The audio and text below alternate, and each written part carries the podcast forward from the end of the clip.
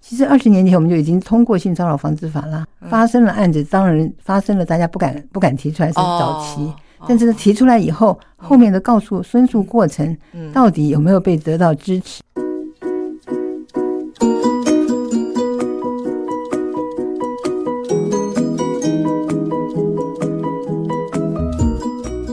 心理健康普及全民，以落实心理健康优先。台湾心理健康联盟在。台湾心理健康联盟赞张觉老师赞。今天呢，呃，是有使命感的张觉老师有事情要跟大家说。这个事情会发生在什么时候呢？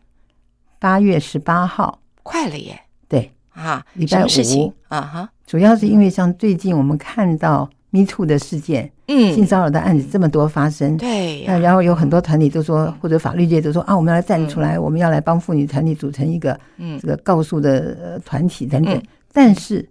我们其实应该回头去问，其实二十年前我们就已经通过性骚扰防治法啦。那哦每、二十年前就通过了，对这很多么久了，对这么久，嗯为什么还没有进步呢？对，然后呃，形同其虚设吗？对对对，嗯呃，不是形同虚设，主要就是说发生了案子，当然发生了，大家不敢不敢提出来是早期。哦哦但是提出来以后，后面的告诉申诉过程嗯到底有没有被得到支持，哦，哦还是哦说执行力？对执行力嗯，还是它其实会出现一个反错的现象？怎么说呢？就是说，反而加害者反而是得到了一些环境的支持，嗯或者这个这个法律的系统里面常常会要求私下和就是用和解来和处解，理。对对对对，所息以事真的宁到底有人多少的成案？是呀，那这个问题是是蛮严重的，也因为这样子，我们在八月十八号将办一场基于性别暴力的座谈会。怎么样？嗯哦讲呢？是我们那天早上会请谢家龙老师，他在五年前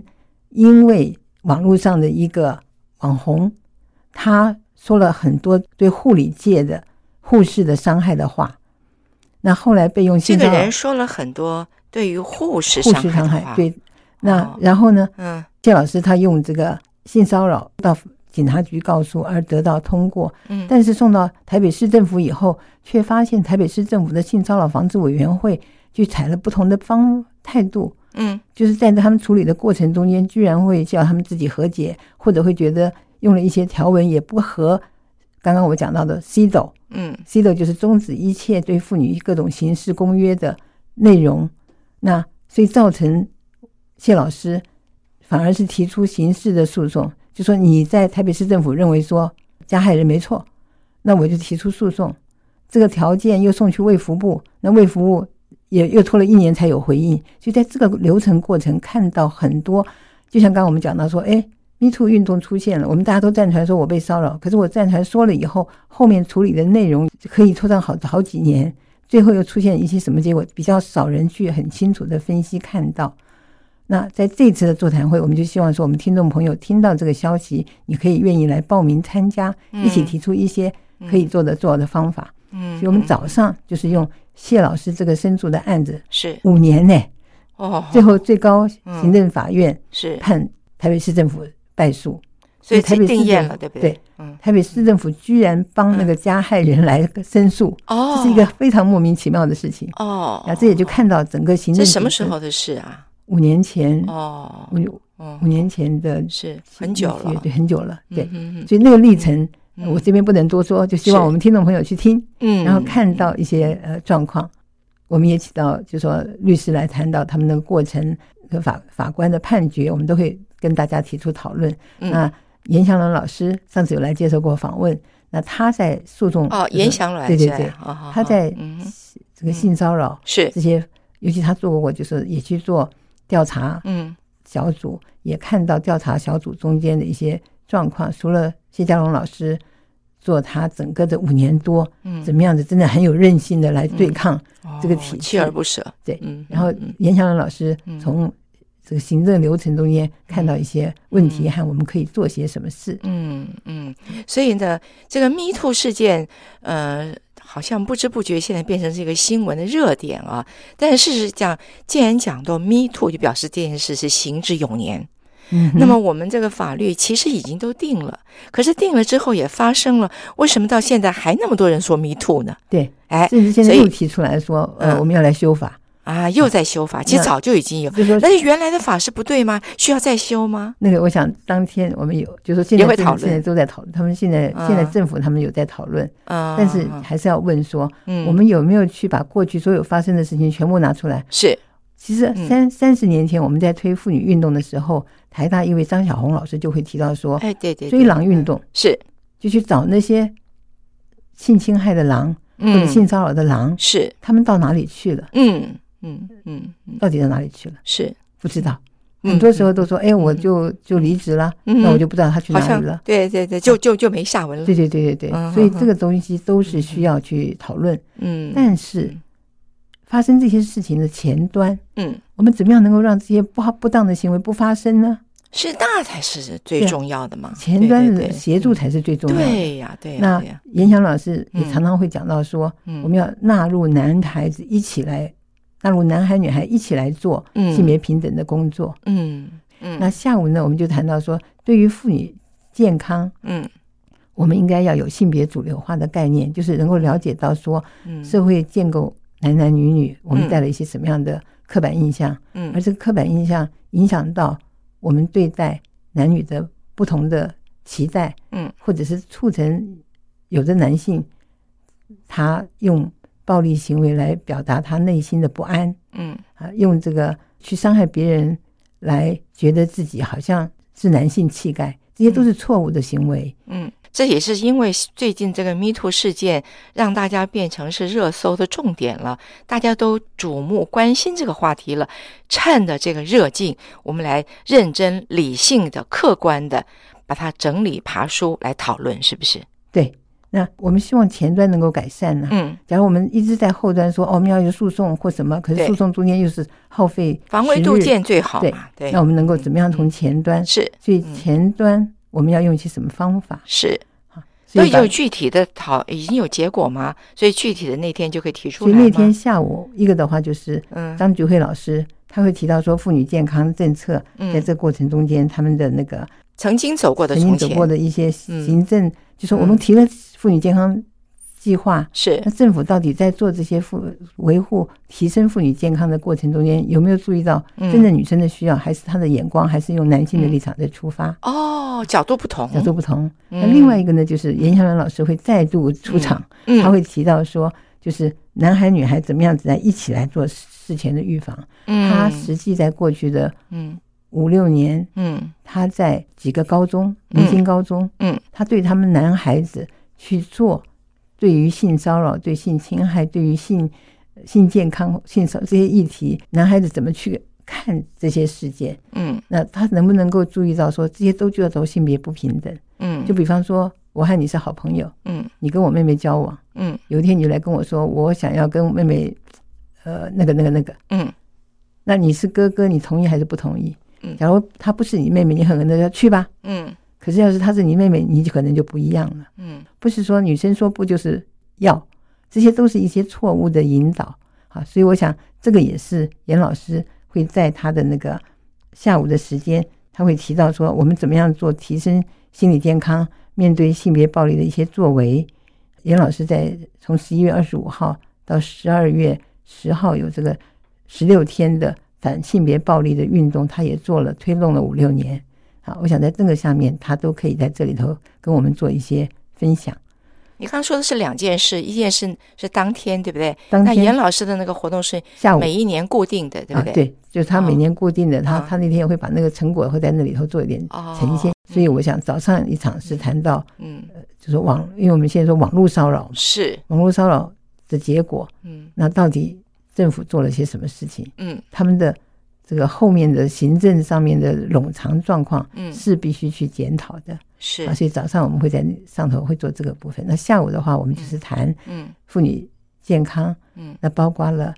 性骚扰、骚扰，就说性骚扰的这个妇女健康部分，有没有注意到被骚扰人他的这个创伤？嗯那当然有人会讲到说创伤后的成长，是，可是我们也要了解到说，当那个创伤，所以有也有一句话叫做知创伤的知情，就说了解他，当我们在跟他做互动的时候，比较能看到说他是说就是对这件事情他非常的在意。嗯我们不能说哎，这有什么了不起？我的一个学生曾经在医院做事，结果碰到病人对他有一些暴力的行为，结果病人对他，对他打就打他，他是男生她，是女生，他是女她是生护士，哦，那病人打他，病人是有一些呃，就说是等于是精神疾病。哦，可是呢，即使是有精神疾病，他当然可能会有暴力行为，嗯所以当然我们也会留意嘛。嗯，可是当他在照顾这个病人的时候，嗯嗯有精神暴力倾向的病人的时候，结果嗯病人打了他，嗯但是呢，他得到的反应都是嗯你怎么都那么不小心，或者那个爸爸会跟他说嗯：“我老早就告诉你过你，我的儿子会有暴力行为。”哦就一点都没有认为说要跟你道歉。嗯，所以这些这些状况中间，所以他是非常的，真的是不能不能够忍受。是是那是，然后他后来出来以后，嗯他听就是他同事或长官就是问他说：“你怎么那么不小心？”也没有也没有安慰他。哦，嗯那他也会希望说，这个智商辅导能够来跟他谈一谈。是啊，嗯后来他们跟他讲说：“我们有这个系统，你没有去找他，所嗯以都变成是被动的，而不是主动。”哦，那这些事情真的是很让人家生气。哎，甚真的至是懊恼，对，嗯那甚至他去呃跟他的，后来他就跟我说他想要做论文，嗯我就说好啊。嗯没想到他论文通过了很多的审呃伦理委员会的审查，接受了他这个论文。他去找他同事访问的时候，嗯，同事不愿意接受他访问，为什么？他说我不要对号入座，我也嗯担心说我说了有人会对我不利。哦，就就好像我把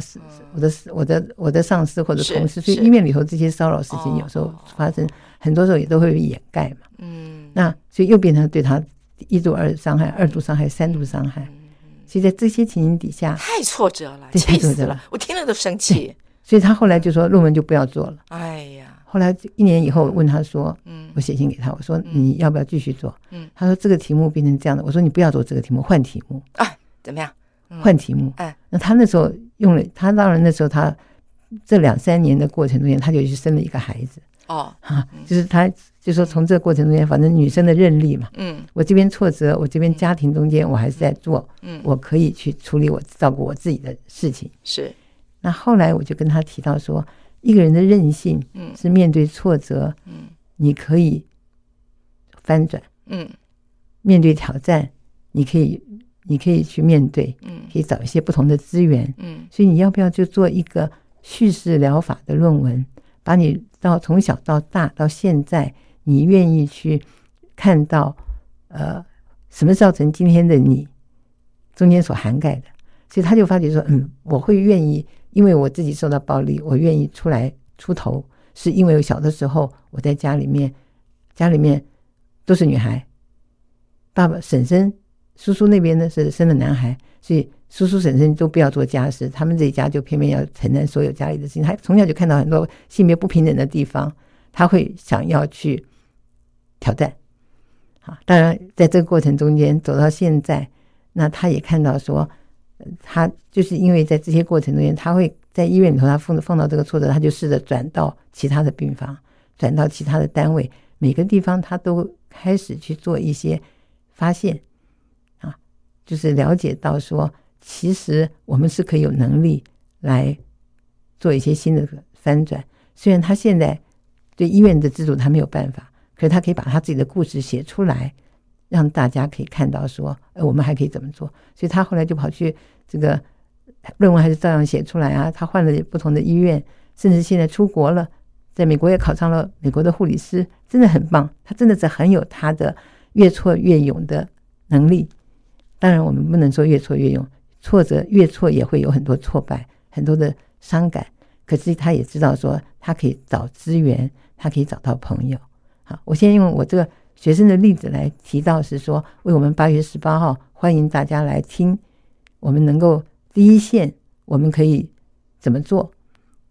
怎么教育我们的孩子，早一点看到性别不平等的现象，而愿意消除性别暴力。八月十八号早上九点到五点，在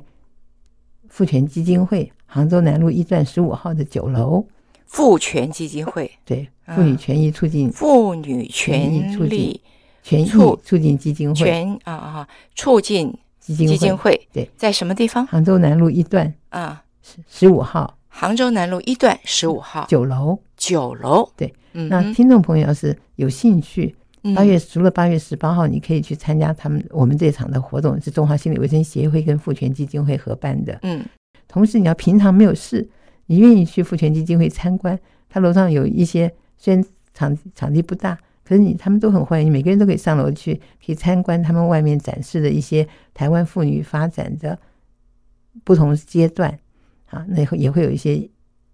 这个影片或者是宣传单张在那边。要提十升八号自己星期的几啊？礼拜，五星期五的一整一天、哦，嗯整天，对对对，到网络上心理卫生协会、中华心理卫生协中会华的心理卫生协会，的网站，嗯，然后后就呃电话关是键二了解五五七六九八零哎，你二可以五五七六九八也可以零，打电话去问。嗯，能够报名当然尽量嗯报名，呃，直嗯接去，我想也没有人阻挡你啊。哦，对对对，